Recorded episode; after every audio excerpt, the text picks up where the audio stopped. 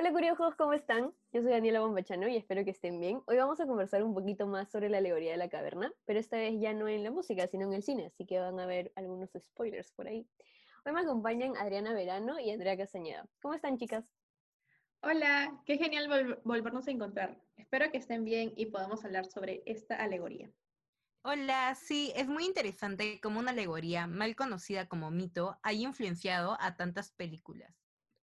Exactamente. Y agregando lo que dijiste, hay que diferenciar entre mito y alegoría. Mientras que el mito es, de acuerdo a Google, sí, lo busqué en Google, es historia fabulosa de tradición oral que explica, por medio de la narración, las acciones de seres que encarnan de forma simbólica fuerzas de la naturaleza, aspectos de la condición humana, etc.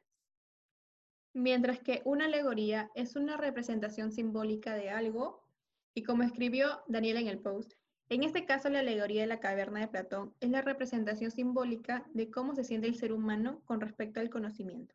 Exactamente. Una de las películas que me llamó la atención cuando la vi por primera vez fue Matrix. Su argumento es considerado uno de los más complejos en las últimas dos décadas, y además es una excelente adaptación de la alegoría de la caverna al cine. Sí, y además el grandísimo Kenny Reeves actúa de Neo, el personaje principal, quien descubre que la realidad que vive no es más que una simulación creada por máquinas y es gracias a que conoce a Morfeo que logra salir de esta Matrix, es decir, la caverna.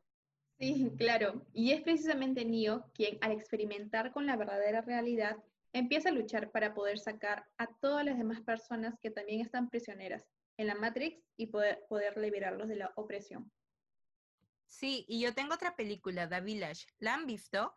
Sí, la del 2004, dirigida por Shyamalan y muchos consideran que fue su última película buena hasta el 2016, que salió fragmentado. Bueno, esta película también toma prestada la alegoría y lo aplica en una pequeña comunidad de Pensilvania en los años 1800, en la cual los residentes de la ciudad viven en constante miedo por aquellos de los que no hablamos, unas monstruosas figuras que se esconden entre los bosques que rodean al pueblo.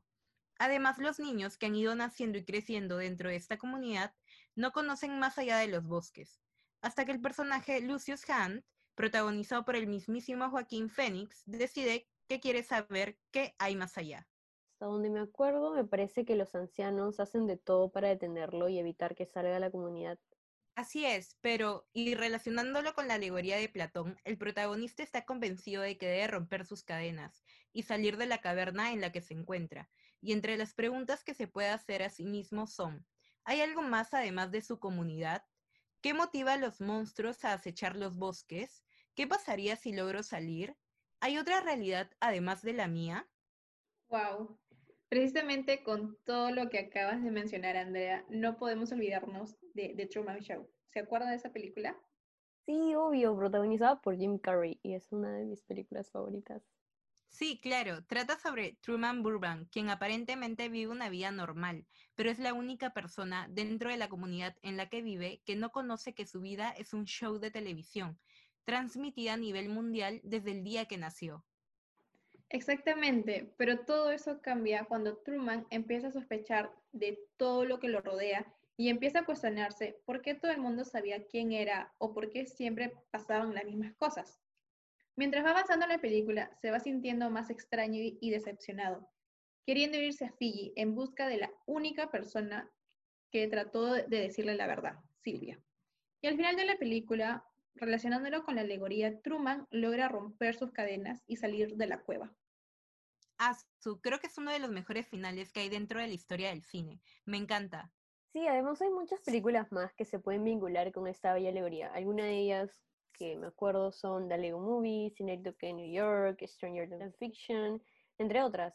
Esperamos que las puedan ver y encontrar la relación que hay con este mal conocido mito platónico.